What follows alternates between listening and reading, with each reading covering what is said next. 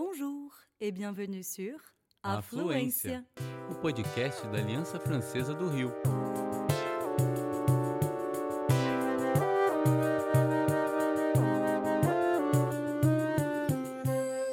Você está ouvindo En français, s'il vous plaît. dicas e tudo o que você sempre sonhou em saber sobre o francês.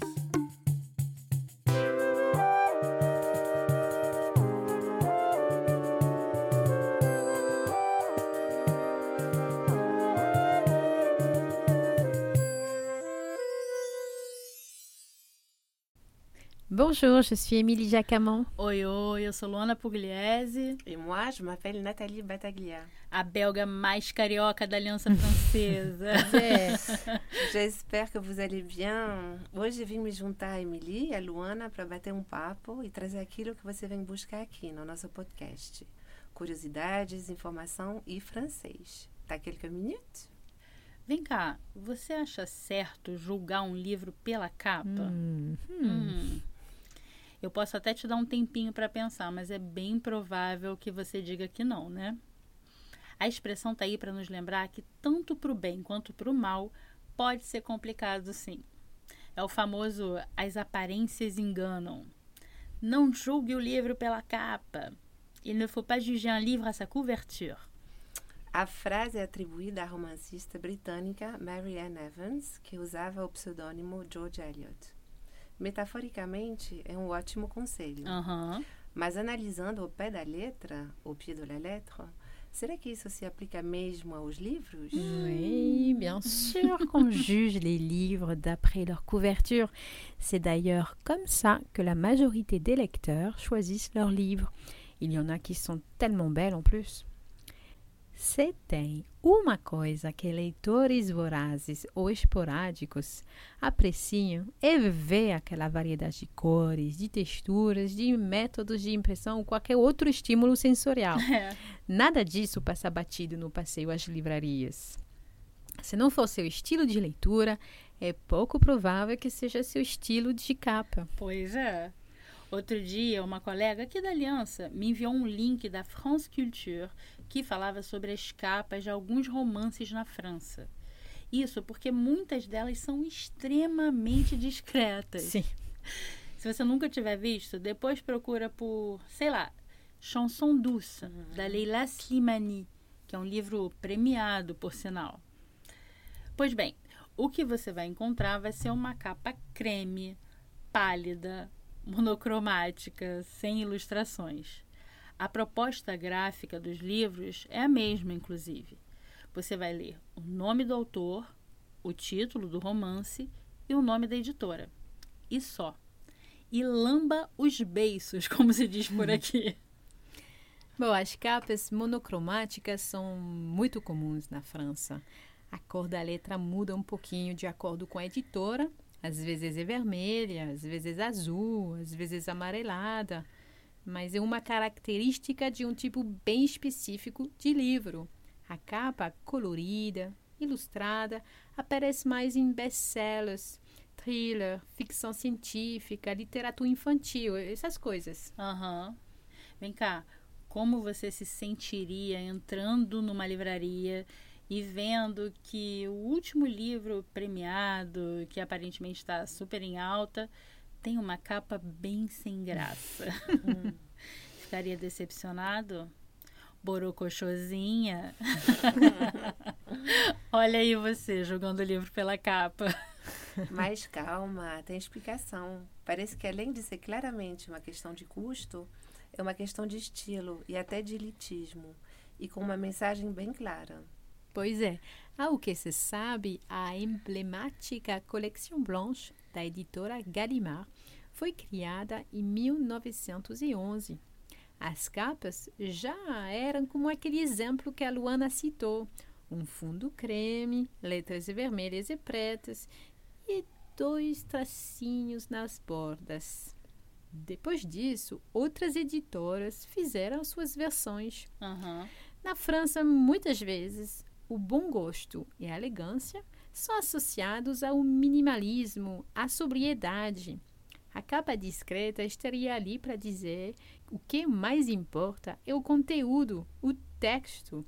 Como se dissesse, "Hum, não precisamos tentar convencer o público de que um livro é bom atraindo os leitores pela capa. Hum. Olha aquela expressão fazendo sentido de novo, é?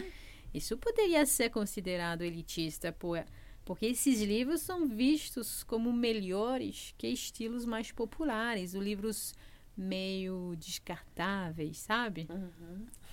Ne pas juger un livre à sa couverture. Me lembra outra expressão muito conhecida. L'habit ne fait pas le moine. Hum. Que significa o hábito, a roupa, não faz o monge. Mais uma que você pode usar quando quiser dizer não se deixe enganar pelas aparências. L'habit ne fait pas le moine.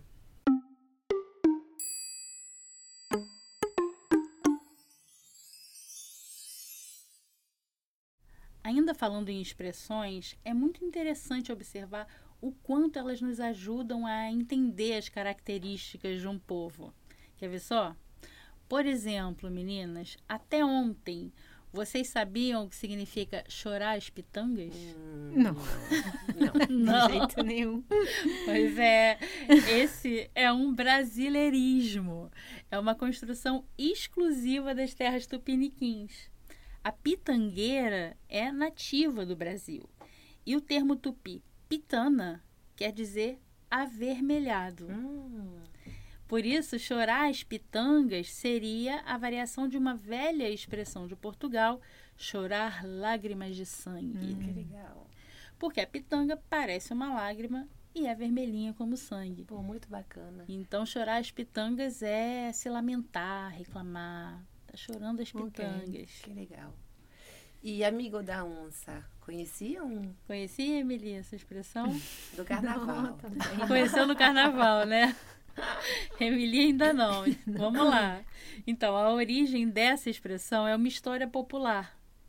Um caçador contava aos amigos ter sido perseguido numa de suas aventuras por uma onça enorme. Correu, correu, perdeu a espingarda e, quando já estava lá encurralado, sem saber o que fazer, gritou desesperado. O berro acabou assustando a onça, que poupou a vida do sujeito. O homem, quando foi contar essa aventura, é claro que o pessoal duvidou, né? Afinal, se fosse verdade, não teria sobrado ninguém para estar ali contando aquela história. E aí o caçador indignado teria dito: Vem cá, você é meu amigo ou é amigo da onça? É ótimo, muito legal. Gostei. É, Então, uma amizade falsa. exato. Une fausse amitié. É isso. Ela se popularizou através do cartunista pernambucano Péricles Albuquerque Maranhão, que trabalhava na revista O Cruzeiro, uma revista muito popular no Brasil na década de 50. Então o Péricles criou um personagem chamado Amigo da Onça, que era um cara pouco confiável, digamos assim. E aí, como fez sucesso por muitos anos, a expressão ficou conhecida no país inteiro. Interessante. Agora vamos para outra, dessa vez um pouco diferente. Não é mais novidade para vocês que a relação dos franceses com queijos é especial. Ah, é? Eles dizem com orgulho que possuem um tipo de queijo diferente para cada dia do ano. É mesmo. Camembert, Brie, Roquefort, Gruyère, Emmental, muitos outros são representantes famosos de uma imensa variedade. Verdade. O queijo pode ser servido frio, quente, como aperitivo, como parte de uma entrada. Pode compor o prato, o prato principal e até mesmo ser consumido substituindo a sobremesa. Queijo é uma coisa séria, gente. Concordo com você. Caso você aí do outro lado ainda não tenha se convencido com tudo isso, vamos ouvir a escolha feita pelo Malot quando perguntamos a ele: Quelle est ton expression préférée en français? Bonjour, je m'appelle Malo. Moi, mon expression favorite, c'est en faire tout un fromage, parce que j'adore le fromage. Et cette expression veut dire euh, faire toute une histoire de pas grand-chose. E aí, pegou o sentido? Rendre compliqué, souvent inutilement, quelque chose de simple. En faire tout un fromage quer dizer, literalmente, fazer todo um queijo. é isso aí. E descreve uma, uma atitude exagerada, sabe? Uma tempestade em copo d'água, como se diz por aqui.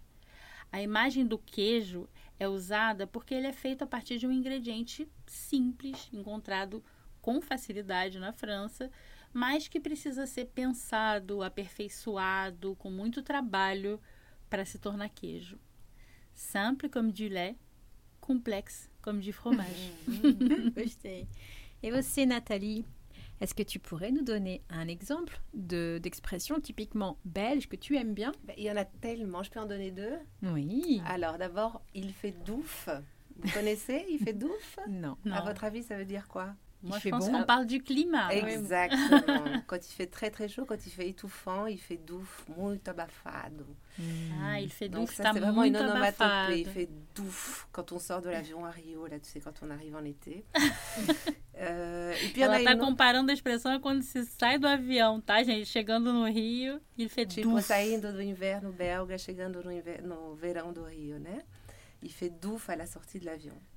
Puis il y en a une autre que j'aime beaucoup qui est euh, Où est-ce que tu vas Où est-ce que tu habites J'habite à Utsiplou, les bains de pied. Aonde você mora, aonde você vai, Utsiplou, les bains de pied. E eu, fi- eu descobri agora que Utsiplou quer dizer écoute s'il pleut, en wallon. Olha que legal. É, que é uma expressão realmente regional de Bruxelas e do sul da Bélgica. E quer dizer onde o Judas perdeu as botas. Muito longe. num lugar meio. Tem uma resposta meio evasiva. Quando Tipo você a- não quer dizer Em aonde você vai. francês da França, seria Pétaouchnok. C'est ça, j'adore. j'adore. Gente, adorei. Bon, gostei também. Tu, nous, si tu devais nous conseiller deux choses incontournables en Belgique, ce serait quoi? Vamos aproveitar, né, gente? Ah, é, né? Tem uma belga aqui com a gente, não vamos perder Pois essa é, tantas coisas incontournables en Belgique, mas vamos lá. Tout d'abord, je vous conseillerais de délaisser les fils. Oui, oui, en Belgique, on dit fils et pas que, comme nos voisins de l'Hexagone, Émilie. de touristes qui affluent à Bruges et Anvers, c'est plutôt de vous rendre à Gand. C'est Gent en néerlandais, c'est une ville néerlandophone. Donc vous ne pourrez certes pas pratiquer votre français, quoique les Gantois, ils sont généralement bilingues et très sympas d'ailleurs. Et vous pouvez déambuler dans les charmantes ruelles médiévales de cette ville qui est née en 630 et qui d'ailleurs de l'an 1000 à 1500 était l'une des plus importantes d'Europe. Elle porte encore les traces de ses 14 siècles d'histoire tout en étant extrêmement moderne et jeune puisque c'est une ville universitaire et remplie d'étudiants qui se déplacent euh, à vélo. Uhum. Isso. Então, a primeira coisa que eu disse é que seria bom sair das filas gigantescas que tem em Bruges e Anvers, que são duas cidades muito turísticas, e ir para Gand, que se chama Gent em holandês. É, onde você pode não realmente falar francês, apesar de que os, os locais falam muito bem francês também, porque é uma, uma cidade de língua flamenca, né? É, holandesa. Mas vocês podem deambular nas ruazinhas encantadoras medievais desta cidade, que nasceu em 630 e que do ano 1000 a 1500 era uma das cidades mais importantes da Europa. Legal, né? Ela ainda tem, ela leva com ela esses 14 séculos de história e ao mesmo tempo é muito moderna e muito jovem, porque é uma cidade universitária cheia de estudantes. E depois, outra coisa mais perto de Bruxelas, uns 15 quilômetros, é, é, se chama Le Bois de Halle, que seria a floresta de Halle, y découvrir une forêt bleue enchantée. C'est en effet l'époque de floraison des jacinthes sauvages qui forment un véritable tapis bleu dans la forêt, Ah, fantasia. lui conférant une aura magique. C'est tout juste merveilleux. Já pensou? Ela é muito linda, gente. E, e é a época em que, não sei como se chama isso em português, jacinthe sauvage, um tipo de flor azulzinha que forma um tapete eh, azul na floresta e lhe dá um ar, uma aura mágica. É lindo demais. Hum, Imagina. obrigada.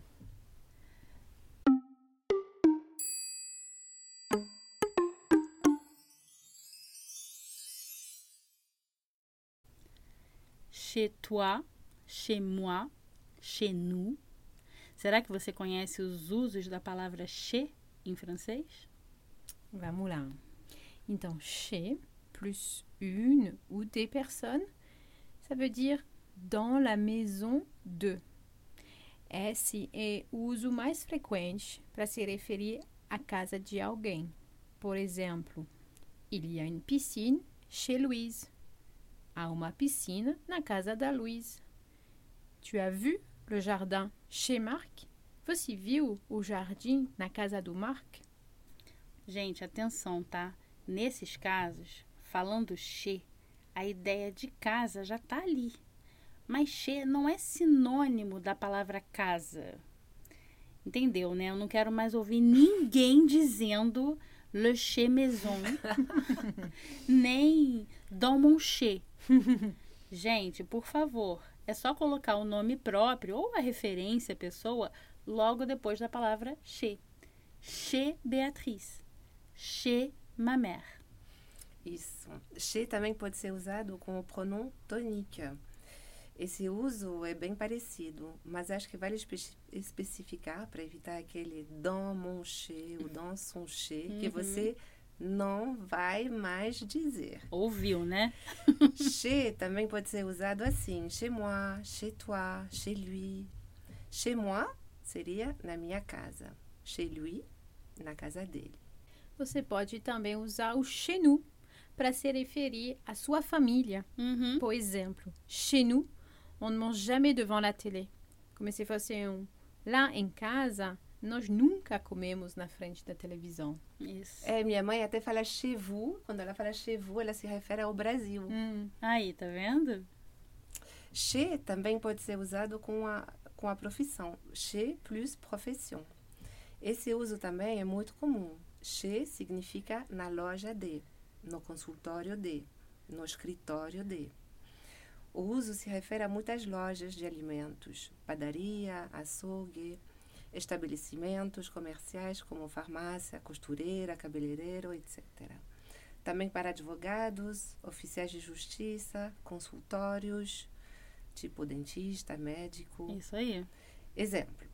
Aller chez le coiffeur, aller chez le boulanger, ir ao salão de beleza, ir à padaria, aller chez l'avocat, ir ao escritório do advogado, aller chez le dentiste et chez le médecin, attention avec ces deux-là, ir ao dentista, ao médico. Só que nem toda oficina, escritório, loja, consultório pode ser usado com chez. Ah, é, nem todo. Par exemple, je vais à l'agence de voyage. Uhum. É, pode ser usado quando faz referente à ideia de uma pessoa. Isso. É a mesma coisa, então, c'est chez plus le nom d'une marque. Também ouvimos a preposi preposição chez na frente do nome de uma marca. Ex exemplo, je vais faire un tour chez Leclerc. Uhum. Leclerc é, uma, é um supermercado na França. Até a ideia de uma pessoa atrás, o nome da pessoa. Então, je vais faire un tour chez Leclerc. Vou dar uma voltinha na Leclerc. Isso. Elle a acheté ce parfum chez Chanel, chez Guerlain, chez Dior. Também tem a ideia atrás de uma pessoa, o nome de uma pessoa. Ela comprou esse perfume na Chanel, na Guerlain, na Dior. Exatamente. Por exemplo, a gente não diz je vais chez les Galeries Lafayette. Não, Por esse você vai motivo. au Galerie Lafayette. Ou mas Galerie Lafayette. aí é um Ah, lugar. L'Alliance Française. Exactement. Mas je é um vais lugar. à l'Alliance Française, um lugar. O outro seria chez, mas o nome de um artista. Chez plus le nom d'un artiste. O que é importante saber nesse uso da palavra chez é que estamos nos referindo ao conjunto da obra da pessoa em questão. É quando a gente quer destacar alguma característica do trabalho daquele artista. Repara só nesses exemplos. La morale est importante chez La Fontaine. A moral é importante na obra Uhum. de La Fontaine. Exatamente. La critique sociale est présente chez Stromae. Hum. A crítica social está presente na obra de Stromae. Não acabou. Eita, Tem mais um. vamos lá. É, o chez usado com grupo ou nacionalidade. Un groupe ou une nationalité. Quando nos referimos a um grupo de pessoas em particular. Por exemplo, euh, l'anxiété est en hausse chez les jeunes. A ansiedade está em alta entre os jovens. Chez les Belges, on fait du bon chocolat. Et oui. Et de la bonne bière aussi. No país dos belgas, faz-se um bom chocolate também, uma boa cerveja. E aí? Qual dessas você vai tentar usar a partir de agora para treinar? Espero que todos.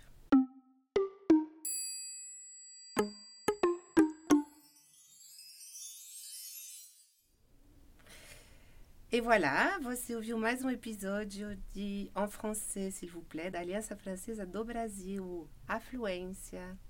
E se você gos- gosta de, do conteúdo que ouve por aqui, quer ter acesso rápido e fácil aos próximos episódios, é só seguir En Français, s'il vous plaît. Fica tudo salvo na sua biblioteca para facilitar. N'oublie pas de le faire pour écouter chez toi ou ailleurs. Au revoir, tout le monde. À bientôt! À la prochaine. Thank